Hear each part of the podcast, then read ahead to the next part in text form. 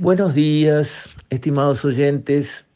Quisiera referirme hoy a una interesante conferencia que presentó el economista Carlos Beck, Charlie, para, digamos, lo que los conocemos desde chico. Él es hijo de Alejandro Beck Villegas, que recordarán, los que son jóvenes quizás no lo recuerden, eh, fue ministro de Economía dos veces en el Uruguay a la entrada de la dictadura y a la salida de la dictadura, y fue un ministro de Economía importante que le hizo bien al Uruguay. Un hombre formado en el área de ingeniería en la parte energética y después, eh, Alejandro Beck me estoy refiriendo, después eh, formado en economía y digamos que participó en el equipo de Roberto Oliveira Campos en Brasil, eh, cuando se creó en los 60 el milagro brasilero.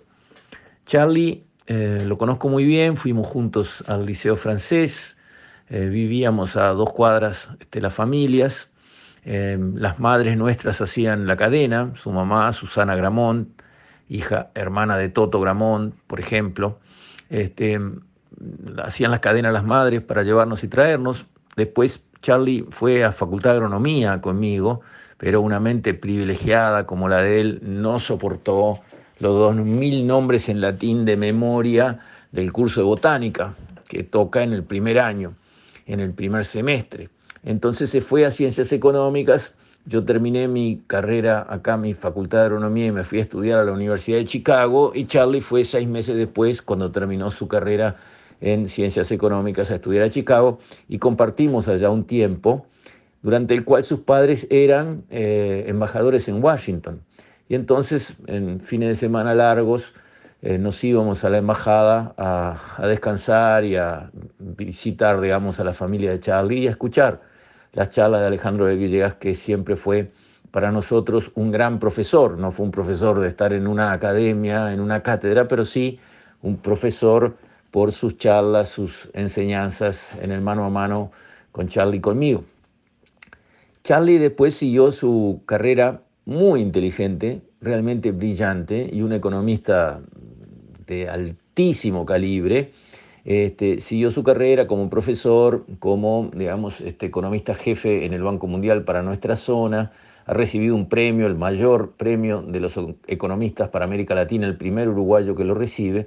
O sea, realmente es este, un profesional de, de primerísima línea y tenemos la suerte de que es uruguayo, de que quiere al país, de que siempre vuelve y que siempre está pensando en el país dentro de sus investigaciones y está, digamos, aportando eh, sus conocimientos para ayudar al país a manejarse mejor. En esta conferencia que brindó, puso el énfasis en el tema de las políticas procíclicas o anticíclicas, tema que él ha estudiado a fondo no solo en Uruguay, sino a nivel mundial y muy especialmente a nivel de América Latina. ¿Qué sucede?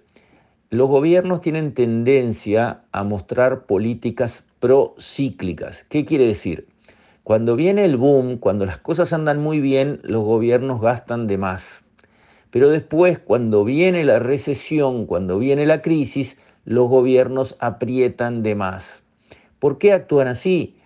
Cuando viene el boom, cuando hay muchas finanzas disponibles, cuando hay mucha plata disponible, las presiones políticas llevan a que los gobiernos, a los que siempre les resulta difícil decir que no, como también les resulta difícil a un padre decirle que no a su hijo, pero que hay que hacerlo, bueno, sueltan este, recursos más allá de lo recomendable y se gasta en exceso y muchas veces con gastos que se comprometen permanentes. O sea, sabemos que el boom es transitorio, pero por ejemplo, si contratamos 50.000 empleados públicos más, eso no es transitorio. Cuando se termina el boom no desaparecen esos funcionarios públicos, se quedan allí. Eso es lo que le pasó al Uruguay en el último ciclo de boom. En el boom de las commodities del 2005 al 2014, eh, se contrataron 70.000 empleados públicos de más. Claro, parecía buena idea cuando sobraba plata por el boom de las commodities, pero ahora tenemos los 70.000 empleados públicos de más y después llegaron las crisis. Eso es procíclico.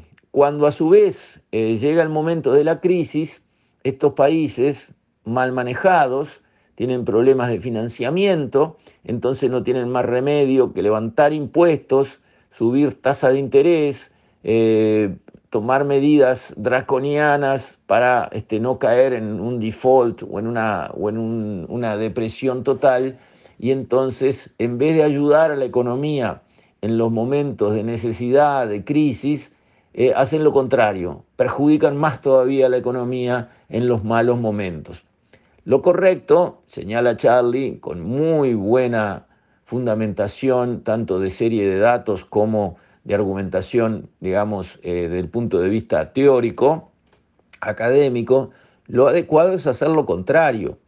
En momentos de boom, cuando al gobierno le sobra la plata, bueno, eh, ahorrar, pagar deuda, generar, digamos, este, recursos de reserva, este, y a su vez, cuando la economía entra en una recesión, que el gobierno pase a ser un motor, eh, bueno, gastando en obra pública, agrandando subsidios, este, etcétera, etcétera, etcétera.